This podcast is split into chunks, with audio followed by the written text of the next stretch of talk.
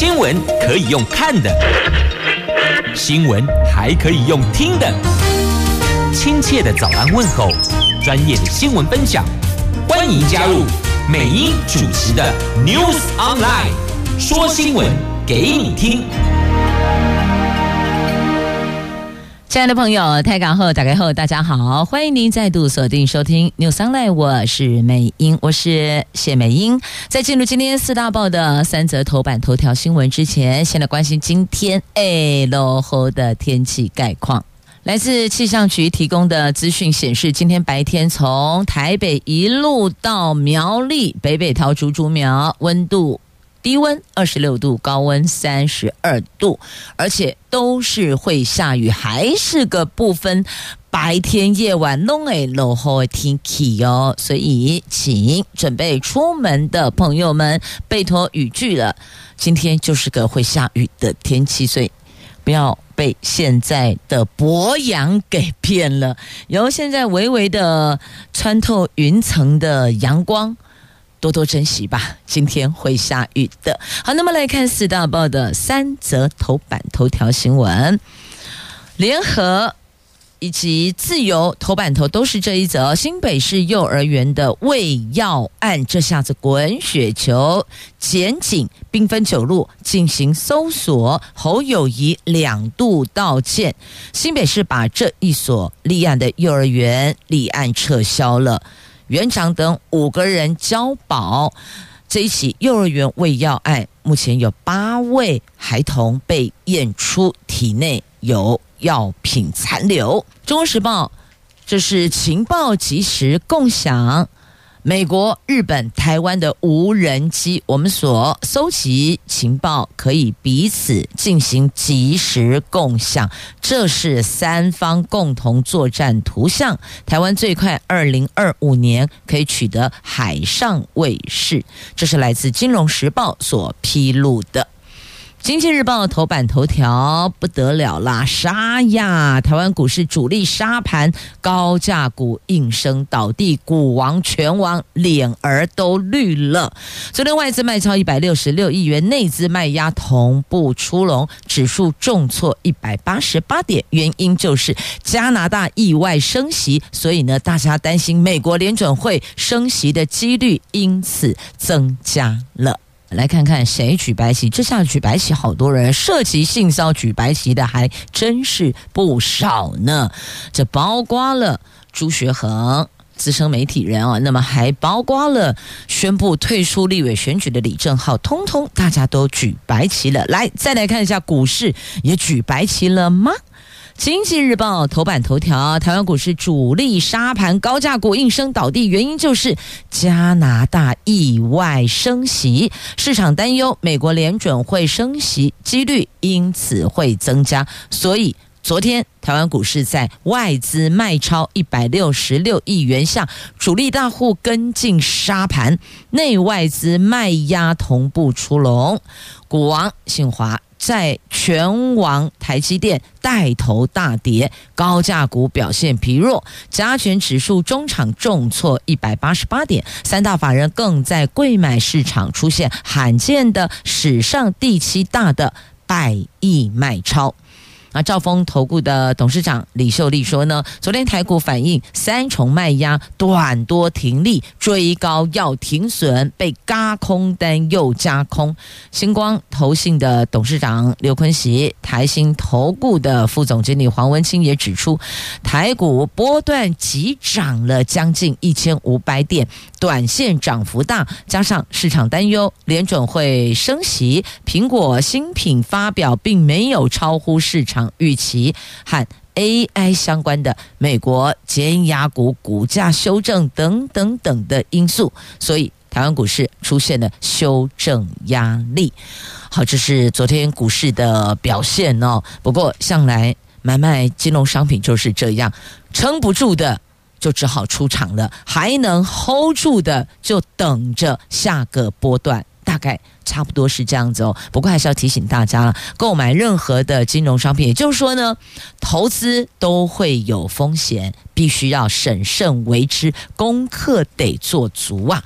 好，那么讲到了可能联准会。接下来升息的几率增加。所以我们来看一下，同样在《经济日报》头版版面的新闻：美国七月升息预期转浓，可能这下子真的非升不可了，货币紧缩潮再起呀！加拿大央行在七号意外宣布升息，是这个星期第二个意外升息的主力央行，引发了市场对美国联准会在七月份就下个月升息的预期转趋浓。那美债市场对联准会七月升息几率的预期再次达到百分之一百，但是也预料这将是今年最后一次升息。不过呢，预料。归预料哦，我之前在提六月暂缓升息，就六月没有升息，不代表哦接下来后续不会升息，但是呢要看这个通膨的状况等等等的因素再来决定，也有可能七月不升息。结果现在因为加拿大意外升息，所以现在美国下个月联总会宣布升息的。几率转浓了，因此接下来会不会继续升，还是到某个坎站就动乱？现在都还不可知啊。那利率顶峰将会更高更久。你看看，先是澳洲央行，接下来是加拿大央行，这两大央行都在暂停升息之后再度升息，这个就使得美国联准会降息的时间更加遥远，甚至下个星期会议继续升息的。可能性也因此而升高了，所以有人就预期这个利率顶峰将更高，将会更久。本来还想说，哎，这一波现在没有升息，那是不是有可能接下来慢慢的就放缓不升之后？那接下来可能就会往下微调，慢慢的往下降。现在看起来这条路可能又要拉长了。好，那么讲到了这个升息利息，再来看一下我们台币吧。热钱落跑，台币探一周低点呐、这人民币贬到今年新低哦。这外资大举汇出，台股跟一万七千点是失之交臂。那股汇是昨天应声齐跌，主要是因为台湾股市涨多整理。那加拿大央行意外升息了，市场对美国升息的疑虑因此升高了。外资单日汇出有七亿美元，新台币盘中最低下探到三十点七八元，接近三十点八元，中长贬贬值四点八分，最后收盘三十点七六，写下这一个星期来的新低，总成交量一千。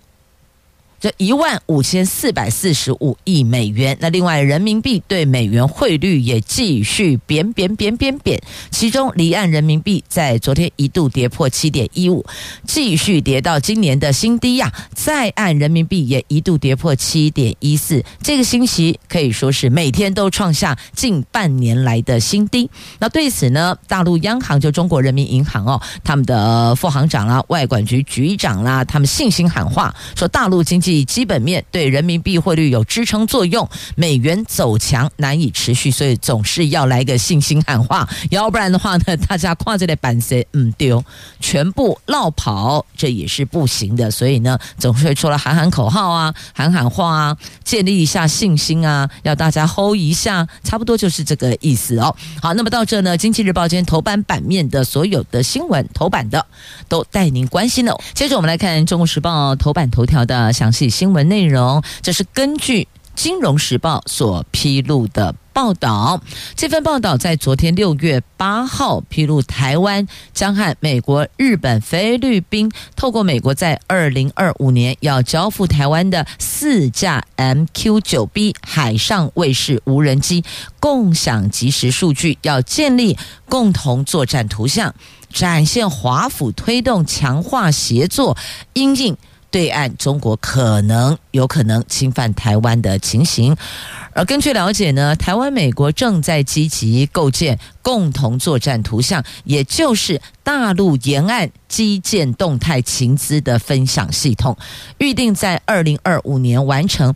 一旦台湾美国做共同作战图像完成，那日本的情资就可能会纳入了。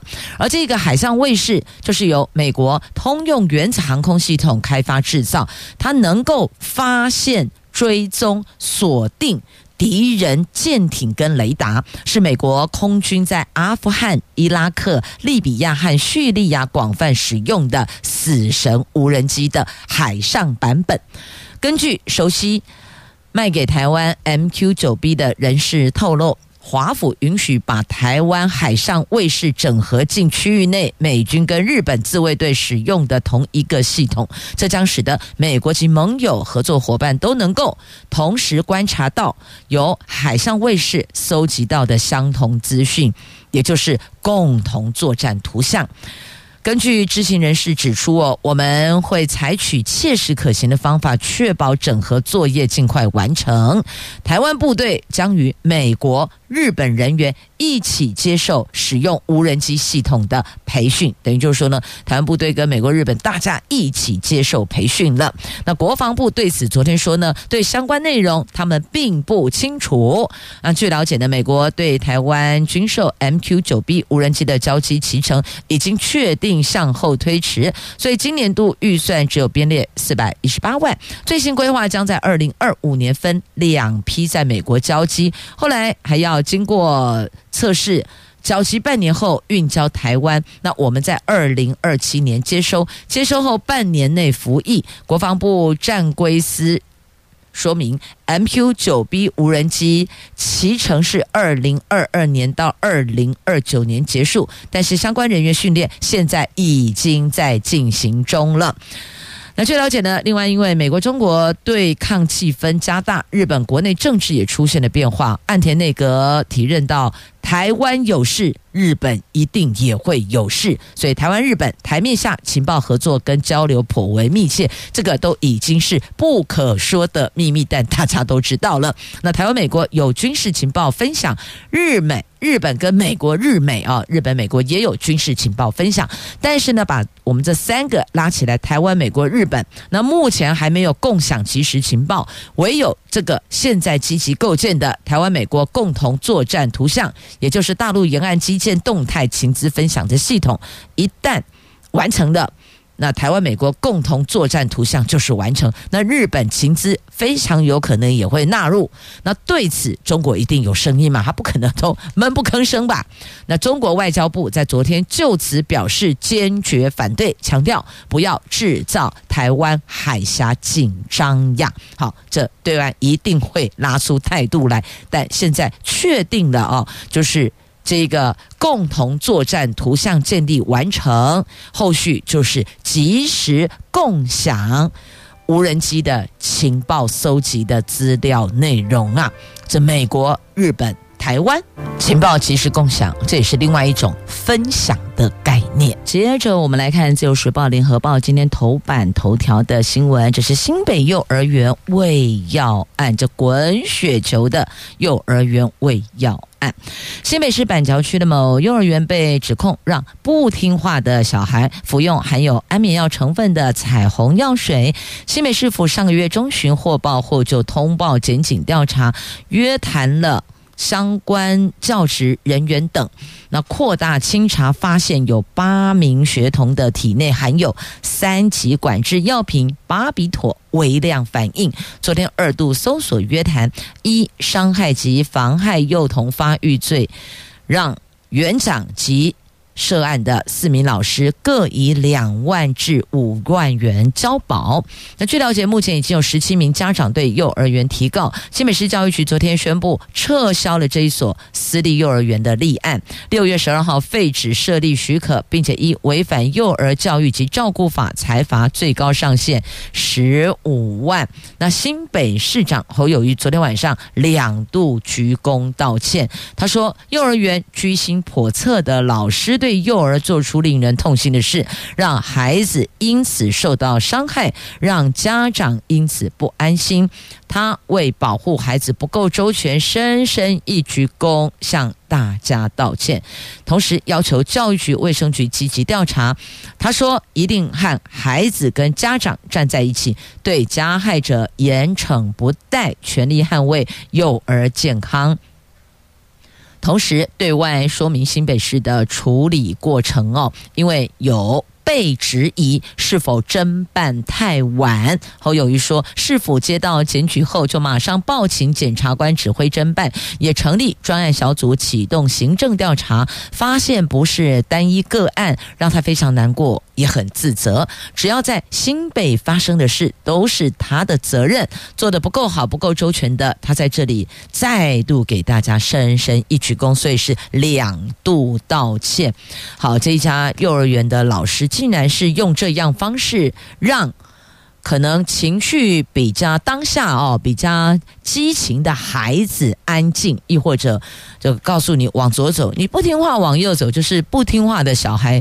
给你喂彩虹药水，后续你就睡着了哦。睡着了，你就等于就是安静了，乖乖听话了。所以大概是用这样子的方式。我们都知道，孩子们其实哦，身体都还在发育，给他这种禁药，当然对身体会有伤害呀。那所以这些被害学童的家长超暴怒的哦。那求偿安置要问谁呀？你现在幼儿园被撤销立案了，第一个。孩子要往哪送？我觉得第一个问题。那另外求偿，我要找谁求偿呢？那么在这一起事件的说明会上，他们改成一对一咨询。那家长扑了个空，孩子安置同业者另外一间幼儿园，他说要我怎么信任呢？我也是会担心的。其实家长要的就是一个安心、放心，能够。放心的把孩子托付，那么孩子可以安心的成长哦。所以呢，这要怎么样让家长能够安心放心？我想这当下除了离心到底发生什么事情，那到底该怎么样严惩不贷？最重要的是孩子如何安置，还有家长后续求偿啊。那负责人目前是侦讯后交保，但重点是后续呢？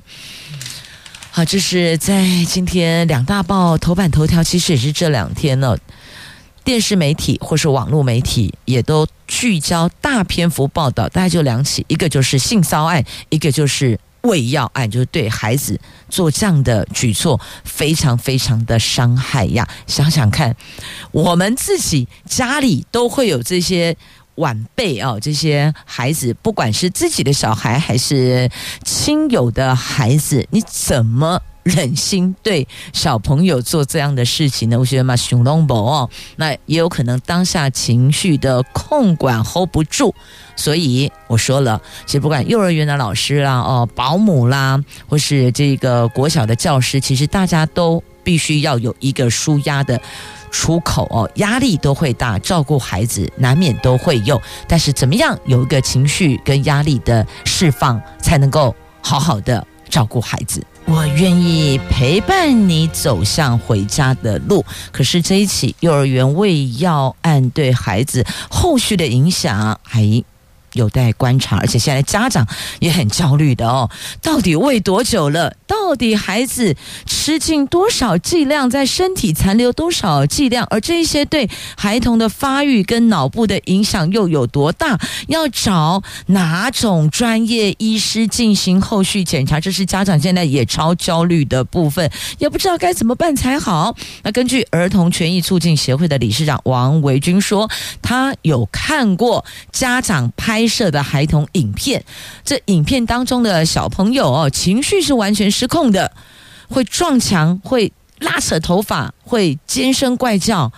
就有点像是长期吸毒者毒瘾发作那个样子哦，看得非常非常的难受哦，所以这些后续的影响太可怕了。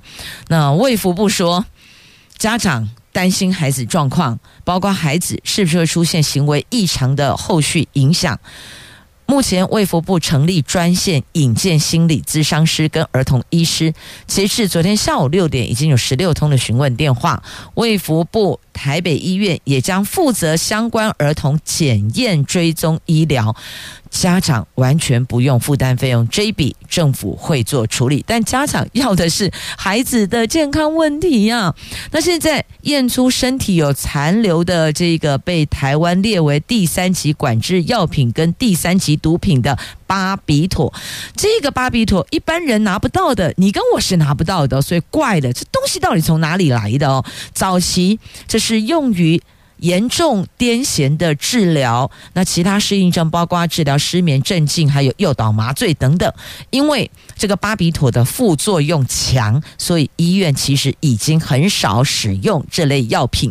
那使用过量，最严重会导致呼吸中止，长期使用会有依赖性，而且非常容易会上瘾，就成瘾了。那么它会让身体有这个。毒物反应的，会常常想睡，亦或者这个步履不稳哦，走路走走，弄个颠颠兜兜啊，那注意力也无法集中，那记忆力跟判断力也会减退。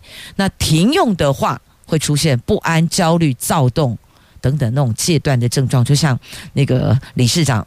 王维军说，他看到这样的影片中孩童的状况哦，那长期使用会危害儿童智能发展，嗜睡也会影响学习力，所以你看这个东西为什么被禁？被禁一定有原因，就是少用也一定会有原因。为什么以前医院都有使用，现在减少使用？因为副作用比较强了。那既然连医院医师都不太敢用，这幼儿园老师竟然拿来喂食孩子。这不知道该怎么形容才好，这个父母心心疼极了。相信听到或是知道有这样事件的家长，同样身为家长的你我。一定心疼孩子，心疼极了，也担忧这孩子后续的脑部跟智力的发展会不会受到影响，健康会不会因此而留下了一些后遗症啊？接着我们来看联合报头版下方的新闻，这改装车炸街，我相信这是许多朋友的噩梦，深夜噩梦。你知道那个呼啸而过的。不管是汽车阿西欧多外，那个划过天际，那个震天嘎响，好可怕的声音啊！睡梦中被惊醒，家里如果还有婴幼儿哦，惊起来骂骂号，爸妈整夜就甭睡了。好，来看这个改装车，头超痛的改装车噪音扰民，这成了新民怨。桃园市副市长苏俊斌昨天在行政院院会提议，请中央。严修法规，加强源头管理，加重罚则，要还境于民。就我们常不讲说还路于民吗？把马路还给行人嘛。那现在告诉你，还境于民，把安静还给人民。那行政院长陈建仁指示秘书长李孟艳召集跨部会会议，并且请地方政府提供意见，就需要修正的法律以及执行面展开研讨。那么苏俊斌在前面打前锋，接着。台中市长卢秀燕也声援，他说要解决问题，必须要五管齐下，包括器材设备要增强。这第一，第二个，中央检讨车辆改装规范；第三个，修法前加强取缔；第四个，政府绝不吃案；第五个，呼吁民众要守法。像台中来讲，警方调查去年下半年治安满意度，市民不满意项目以噪音车。得一名，果然这个改装车的噪音扰民成了新民怨呢。那苏俊斌说，有部分不当改装车辆在道路产生高分贝炸街声浪，严重的影响民众的安宁，成为全国民怨之首啊！许多噪音车的车主接到环保局通知受验的时候，他们都很聪明，会先改回原厂排气管，通过检验之后。再改用没有经过检验的高噪音排气管，所以就是在那改来改去，装来装去，拆卸下装回，装回卸下，大概是这样的概念。但最后呢，您。畅快了，我们大家痛苦了。应该讲您痛快了，我们痛苦了。那桃园市府说呢，现在的道路交通管理处罚条例还有噪音管制法，虽然对更正排气管定有规范跟罚则，但是罚则很低呀。执法拦车的时候有妨害行车安全之余，而且因为车辆噪音举证不容易，导致很难落实执法。譬如说。这个环保局稽查人员在路边要拦检的话，拦车的话呢，你太晚也不行。为什么？因为车子拦下来之后，他们要这样，嗯嗯嗯，有没有那个油门要搓一下？你知道那个住附近的，就是你设拦检点附近的住家哦，塔卡莫雷修头很痛哎，时不时就有一个高分贝的，因为要吹油门，他要测他那一个声音嘛，分贝有没有超过嘛，所以哦，他也不可能在半夜去拦车做这个检测，不可能，因为半夜大家几乎都休息了，所以呢，只能够在什么再早一点点的时间，所以我告诉你，受制于时间。空间真的能够普设拦检点有困难。好，那现在呢，我们的那个声音照相机，好，我们用这个，那拍到了，通知车主来，他就给你改回去，再改回来，就大家在那边改来改去啊，穷忙，听懂了吗？穷忙，大家忙到最后还是回到原点呢。所以罚则是否过低，这样这个部分是不是应该要做一些讨论？那苏俊斌提议。交通部修改认定或是法条，将排气管列为车辆重要设备，不得任意变更，或变更后必须取得排气及噪音检验合格证明，并且办理变更登记。那违法者可加重车主罚款，一年内如果违规两次，可以吊扣牌照三个月；三年内经过吊扣牌照两次再违反规定，就吊销牌照。要这么做才会有贺阻力。利呀，那另外呢，也应该要增订环保署要增订车辆违反噪音管制标准跟扣留罚则，还要健全。排气管认证机制，比照空污法，要求机动车辆定期检测排气的规定，要求车辆定检噪音啊。他认为要，与其要经过实际测试分贝数超标才开罚，这过程大费周章，不如从源头认定排气管或改装设备是否违法，这样可能还比较快呢。那对此，交通部长王国材说会研议，但是裁罚金额必须考虑符。符合比例原则呀，好，但是你这个比例你要怎么去拉呢？譬如说，一辆车的噪音会影响几千名住户的安宁，那这还没有违反比例原则吗？这应该就有了吧？那阁魁陈建仁指示秘书长找交通部环保署会同县市政府意见，研议后续修法作为。好，我觉得苏俊斌去谈这件事情非常好。他当过桃园县政府时代的环保局局长，这一环他超内行的，也知道猫腻在哪里，要如何从源头下重手。不然的话，你后端再去找，那就是大费周章。一共也靠后天啊，共大费周章。我讲的比较实际一点，还得有。叫做穷忙一场，因为大阵仗的好拉下来，呃呃，大阵仗的架了声音照相机，然后再去寄发通知单，车主通知车主要来检验车辆，然后车主再去改回去原来的排气管，那就是合于标准规范的，送到这个环保局这边来检测完毕之后没有问题，然后他回去他再改回去。所以就是猫捉老鼠啊，就是这样一直在那边转来转去啊，你逮不到的也不会改善的。问题就在这里，大家穷忙一场，大费周章的穷忙一场，还是没得解决问题。好，拭目以待，这个改装车炸街，希望能够。零容忍，我们大家零容忍也做到零容忍，好吗？好，不过讲到这个，还真的是一言难尽啊。来，接着我们来看《旧时报》头版版面的新闻，这讲到有性骚，还有这是虐童，算虐童哦。从喂食幼儿禁药到保姆疑似虐婴，好，我们分别来看哦。这在《旧时报》头版版面有台中市长卢秀渊说，他也自曝他曾经哦身体也被不当触碰过。他说遇到性骚一定要大叫色狼，绝对不能姑息呀。国内近来掀起了 Me Too 性骚风暴，台中市长卢秀燕他说他。过去在当立法委员的时候，甚至是市长的时候，都曾经遇过有人把手放在他的腰间，或是故意从腰后部往前，或是从他的背后往前推起，亦或者他的腰后部哦往上这样摸背部。反正，总之就是曾经有这些不当的身体触碰是没有经过他同意的。那他的方法、他的方式、他的做法就是往后退一步，眼睛瞪看对方，就是说手从哪里来，他转过去，恶狠狠地瞪着对看。呃，瞪着对方，让色狼非常尴尬的离去。他呼吁姐姐妹妹要站起来，遇到色狼一定要大叫，贴他的标签。我们不需要受害，不需要忍气吞声。的确是哦，真的不用隐忍。大叫色狼，亦或者不要管是谁碰触你，你就先喊，只要感觉到身体被侵犯了，就大喊色狼，然后转过去哦。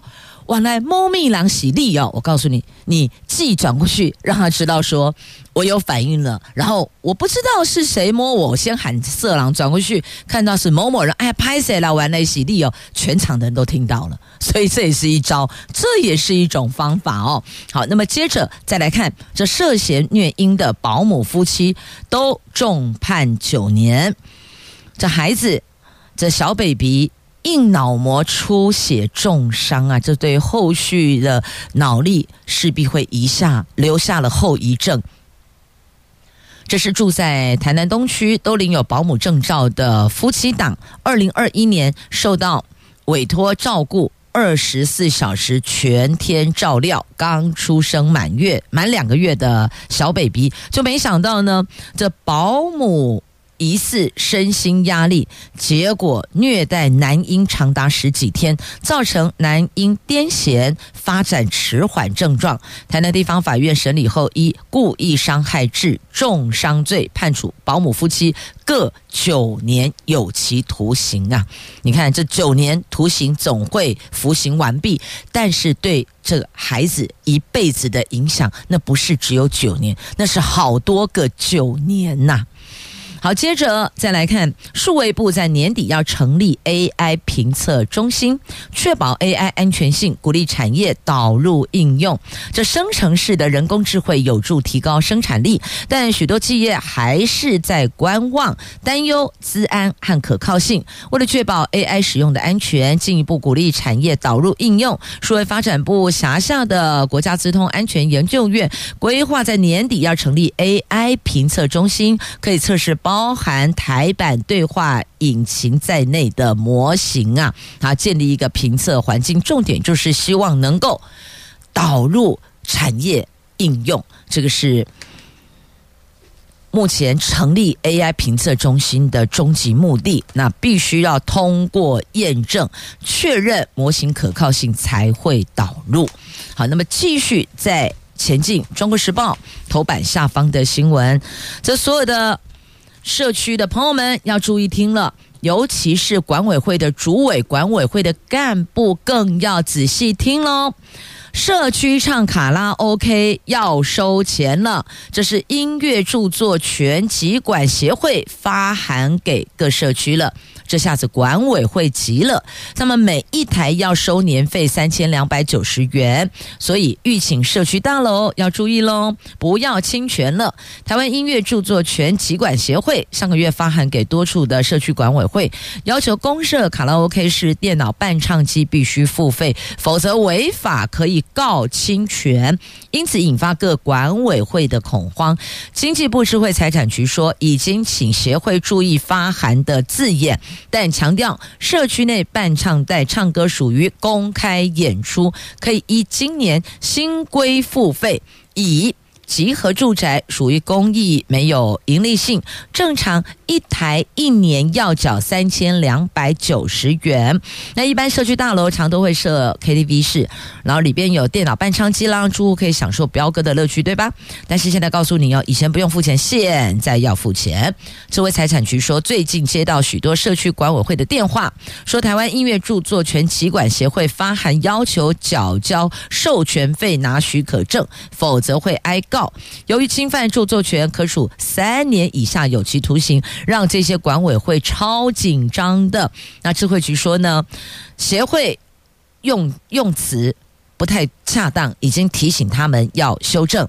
那社区卡拉 OK 是不对外面的人开放，只有社区内可以。可是，确实是有构成了音乐词曲公开演出的行为，需要取得著作权人或是他所加入的疾管团体授权，才可以合法使用。所以听起来还是必须要付费，只是他们请发函的单位注意用词，不要这个措辞太过强硬哦。他们觉得内文用词确实有不太恰当的所在，所以已经请他们做修正。但重点就是每台收年费三二九零三千两百九十元，这是新规定哦。因为没有对外营业，所以是这个收费。如果对外营业，就不止这个收费了。所以，预请所有的社区，如果你们社区设有卡拉 OK 的话呢，要注意哦，这是新规定。如果公开演出，就必须要付费。那如果不是公开演出，一个人在自己家里唱开心的，这就例外了。所以要注意，不要侵权了。接下来要提醒，要赶着回来大选投票的台商，记得掌握时间。七月十三号是。以前要户籍恢复啊，恢复，要不然的话你就失去投票权了。因为明年一月十三号是总统、副总统及立法委员的选举，所以往前推算，您必须最晚七月十三号是 deadline，七月十三号之前要恢复您的户籍登记，才可以有选举权哦。好，特别提醒您的。那再来，我们看一下三大生活圈月票，六月十五号开放购票加值，七月份上路，已经有九万七千人次预购了。另外有九个县市提月票方案，希望年底前能够实施。这北中南生活圈六月十五号开放加值购票，七月一号上路。交通部说，如果月票政策执行成效良好，未来可以纳入一般预算继续办理。公路总局说呢，三大生活圈初步估计每个月有六十二万人次使用。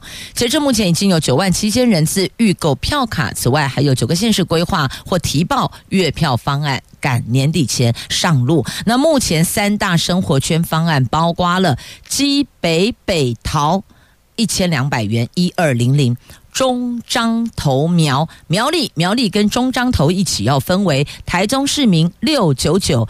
非台中市民九九九，台中单一县市分为台中市民二九九，非台中市民五九九，南高屏市九九九元，台南市单一县市不含台铁是二九九，含台铁三九九，哦，分得很细呢，含不含台铁？我看这个基北北桃不用分来分去了，因为我们就是哦高铁，然后捷运，然后台铁三铁会乱来乱去的哦，所以基本上基北北桃没有细分，但是呢，台中就有分了市民、非市民。那么再往南走，还有分你含不含台铁，撸不撸有啊。总之，如果常常会透过轨道运输。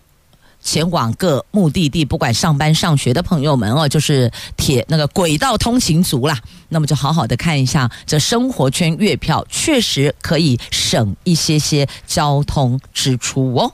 好，那么接着再来看，在自由时报头版下方还有这一则新闻，这个诈骗呢，买灵骨塔卖灵骨塔，就是买卖灵骨塔，诈了一亿五千万呢。诈骗的诈哦，这新竹检警侦办了诈欺犯罪组织，他们的做法是以买卖灵骨塔位作为幌子，诈骗被害人。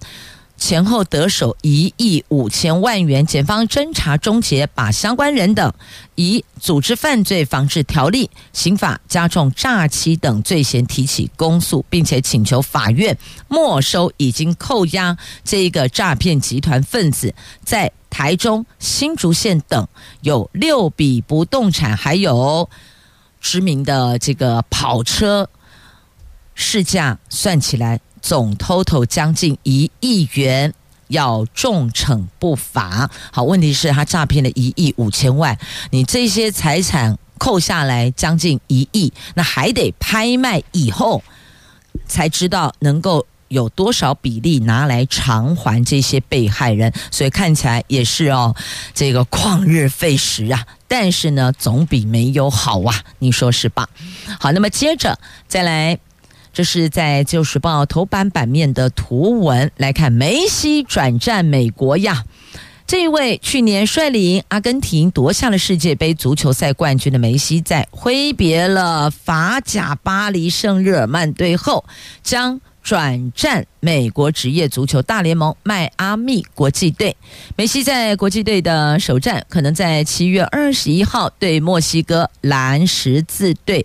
这一场最便宜的门票换算台币八百九，现在。听说有梅西了，涨到换算台币一万元，涨幅高达百分之一零三四，一千零三十四，这样恐怖被罢告变几板空，而且后续可能还有涨价、增值的升值的空间呢。这个是因为梅西加入，所以七二一这一场应该蛮有看头的哦。七二一这一场就是。美国职业足球大联盟迈阿密国际队要对上墨西哥的蓝十字队。好了，届时看转播吧，转播不用一万，不用八百九也不用。等西基爱跨屋卡重要哦。好，那么接着再来看《自由时报》头版版面，还有这一则图文，这个叫做台湾 can help。我国籍的渔船“银龙六三八号”。今年三月三号，在夏威夷海域协助救援美国籍船。呃，六名美国船员呢，美国籍的渔船，那有六名美国籍船员。那船长所属的公司把这一次渔获当成热血渔松赠送海委会，作为参加海洋日庆祝活动纪念品。海委会的主委强调，远洋渔船安全必须仰赖国际互助合作。银龙六三八号救援案例，鼓励我国更多的船舶能够加入以及发扬台湾 Can Help。精神，让我们的海洋能够更加安全，让大家在这个海域。能够更安全。好，这是值得掌声喝彩的。同时，也谢谢朋友们收听今天的节目。我是美英，我是谢美英，祝福你有愉快而美好的一天。那今天是星期五，拜个啊啦！不仅是要祝福你有愉快而美好的一天，还要祝福您接下来的明后两天周休假期同样愉快而美好，但是要注意天气的变化哟。我们下个星期一上午七点三十分空中再会了，拜拜。